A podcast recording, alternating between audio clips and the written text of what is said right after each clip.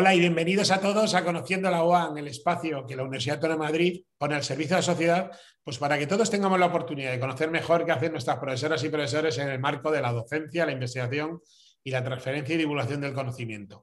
Y viendo todas las áreas del saber que se generan en la Universidad Autónoma de Madrid, pues hemos llegado también a otro tema, pues muy interesante. La verdad es que todos los conociendo la UAN son realmente interesantes. Y vamos a hablar del análisis, ¿no? del discurso educativo y de la educación intercultural. Y para eso hemos llamado a una de nuestras mayores expertas, a la profesora Isabel Alonso. Hola Isabel, ¿cómo estás? Hola Fidel, muy bien, gracias. Muchísimas gracias por atender nuestra llamada hoy de Conociendo la OAN y que nos presentes un poco todas las líneas en las que trabajáis. Permíteme que lo primero de todo te presente a la audiencia, como he dicho, la doctora Isabel Alonso Belmonte es profesora e investigadora y coordinadora del Grupo de Investigación de Análisis del Discurso y Comunicación Intercultural del Departamento de Filologías y su didáctica de la Facultad de Formación del Profesorado y Educación de nuestra Universidad Autónoma de Madrid. Y como hemos dicho, profesora, nos gustaría que nos hablaras de ese análisis del discurso educativo y la educación intercultural. Para los que no seamos unos expertos en esto, ¿nos podrías encuadrar de qué estamos hablando cuando hablamos de este tema? Claro. Uh, bueno, WAMDAIC, que es el grupo que yo dirijo, uh, se constituyó en el 2000 nueve. Y eh, actualmente somos unos somos 10 ah, investigadores que se, fundamentalmente lingüistas y especialistas de didáctica de la lengua, dedicados a la formación de profesores, tanto en español, lengua materna, como lengua extranjera, como el inglés, también eh, fundamentalmente el inglés como lengua extranjera en contextos de educación reglada, en primaria y en secundaria.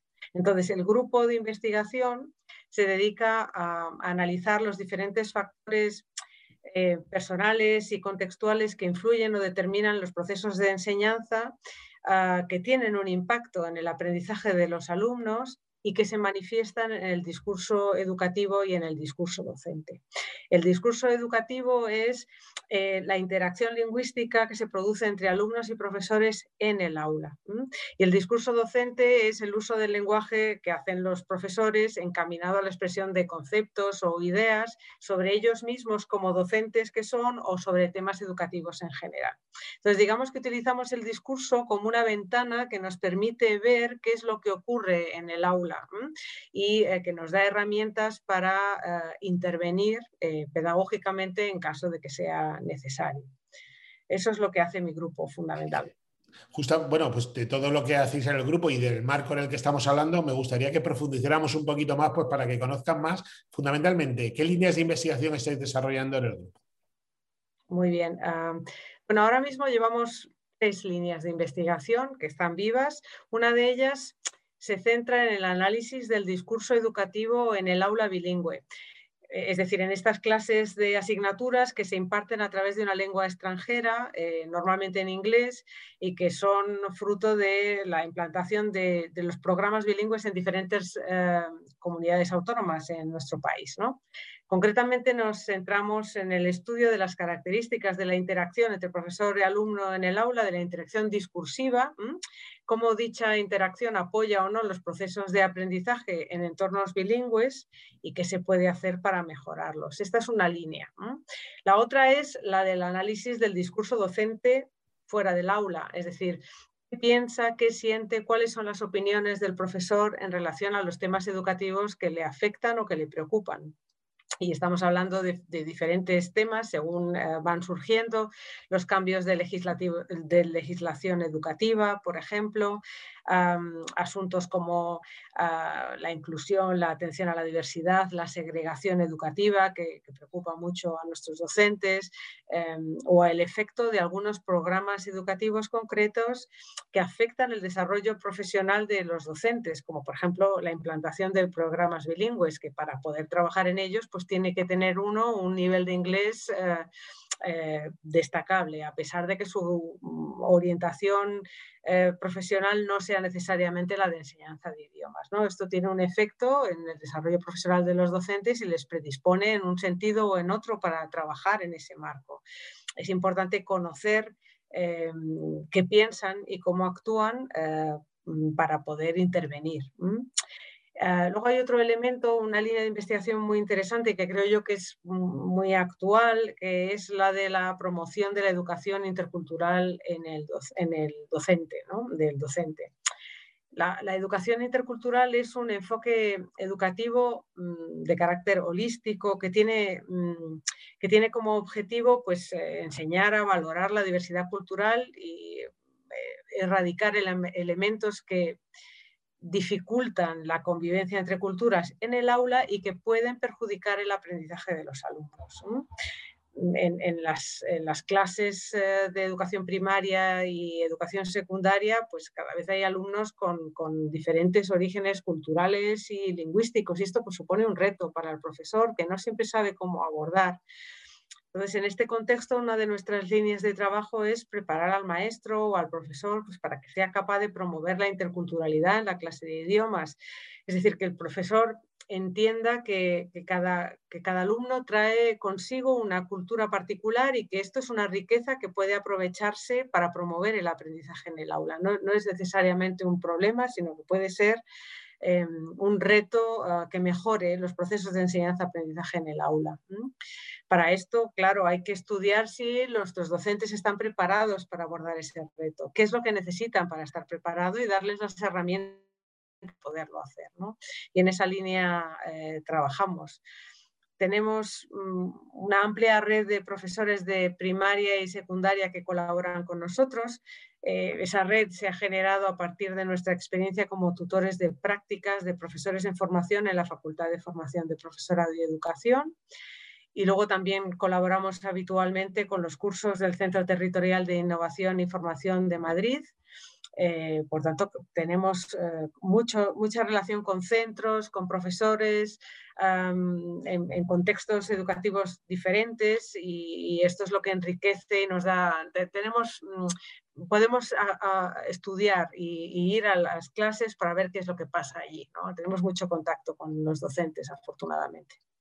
La verdad es que, profesor Alonso, nos has puesto en la descripción de la línea de investigación, pues ya resultados y también algunas actividades que estáis haciendo en el marco ya de la propia sociedad. Pero vamos a ponernos en, la posición de, quien esté viendo esta videoentrevista, que sean ciudadanos de a pie y que se pregunten, bueno, entonces la investigación que se hace en la Universidad Autónoma de Madrid, ¿qué impacto, qué impacto social tiene al final en la, para la ciudadanía, para la sociedad en este caso?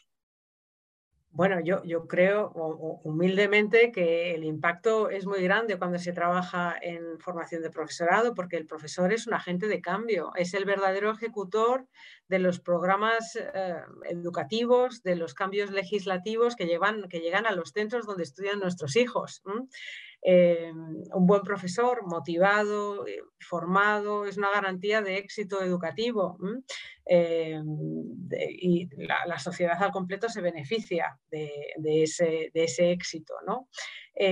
nuestra pequeña contribución es intentar saber lo que piensa, ver lo que hace mm, y, darle la formación que necesita para que sea capaz de, de llevar a cabo una enseñanza de calidad pues en un entorno cada vez más, em, más desafiante, ¿no? en un entorno cada vez más globalizado, más multilingüe. Em, en el que además se producen cambios eh, constantes, ¿no? Llegan eh, modelos educativos eh, nuevos, como por ejemplo el de la enseñanza bilingüe, que, ah, que, no es simplemente enseñar, por, por, por explicarlo así en lenguaje eh, más coloquial no es simplemente enseñar ah, eh, en otro idioma, ¿no? sino que, eh, que, implica, esa metodología pues, se lleva aparejado un cambio sustancial en el modelo de gestión de las clases, en el aparataje pedagógico específico que, que, el profesor debe conocer para, para, poder llevar esas enseñanzas a buen puerto. Hay una redefinición del modelo de evaluación dentro de ese enfoque. Es decir, que hay mm, propuestas pedagógicas, programas educativos, cambios legislativos que recaen en los hombros del docente que si no encuentra apoyo y ayuda para llevarlos a cabo y no siempre lo encuentra, eh, pues, eh, pues esos, esos, programas y esos cambios no van a poderse llevar a buen puerto. Nosotros ayudamos a que eso ocurra. Cuando eso ocurre, cuando el profesor está preparado, eh, enseña bien, los alumnos aprenden y la sociedad en su conjunto se beneficia del hecho. Luego es verdad que nuestro planteamiento de investigador siempre ha sido muy aplicado ¿no? y hemos en estos años hemos elaborado materiales que están a, disposición del público en general. Eh, materiales tanto para alumnos, es decir, métodos de enseñanza de, español e inglés que están a la venta para cualquier alumno, eh, para adolescentes y adultos fundamentalmente, y luego materiales específicos para docentes, guías, guías docentes, em, eh, libros de didáctica general. Eh, es decir, que hay, hemos intentado que nuestra investigación trascienda el ámbito universitario y llegue a la sociedad aunque vuestro grupo de investigación nos consta en la Fundación, porque trabajamos con vosotros en la Fundación de la Universidad Autónoma de Madrid en estos temas, pero me gustaría que le mandáramos un mensaje ¿no? a ese tipo de organizaciones que pueden estar escuchando esta, esta videoentrevista y que podrían decir, bueno, pues a mí me gustaría trabajar o colaborar con el grupo de la profesora Alonso. ¿Cómo podrían colaborar con vosotros y qué mensaje te gustaría mandarles? Bueno, el mensaje fundamental es que estamos a su servicio para aportar conocimiento allí donde sea necesario. Tenemos una experiencia que nos respalda en este sentido. Hemos, nos hemos dedicado algunos de nosotros al asesoramiento didáctico a diferentes empresas y educación, eh, instituciones educativas privadas. Por ejemplo, eh, yo misma he sido asesora eh, de diferentes casas editoriales, mm, he evaluado proyectos de publicaciones didácticas he evaluado también la efectividad de, metodologías o de enfoques específicos para resolver problemas concretos, la viabilidad de, las propuestas que me hacían, he elaborado informes, muchos de ellos a través de la Fundación eh, en su momento. Ah, por tanto, mm, eh, el mensaje que mando a las instituciones o educativas fundamentalmente que, nos puedan ver es que estamos a su disposición para poner eh, eh, nuestro granito de, arena en, la sociedad a, partir de, los conocimientos que, día a día vamos adquiriendo sobre todo a través de la red de contactos con los profesores, eh, que son los que están en el pie de aula y nos cuentan lo que pasa en la clase y, las necesidades que existen. Pues desde aquí dejamos ese mensaje a todo tipo de organizaciones públicas o privadas, que al final la Universidad Pública, la Universidad Autónoma de Madrid, lo que quiere es dar respuesta a la sociedad y muchas veces pues, lo tenemos que hacer mediante la colaboración con este tipo de organizaciones. Profesor Alonso, te dejo la última palabra para que cierres esta conversación como tú mejor consideres. Eh, nada, Fidel, te agradezco mucho la oportunidad de, que podamos hablar del, trabajo que hacemos en nuestro grupo. Me parece fundamental que llegue a la sociedad y nada más por nuestra parte. Gracias.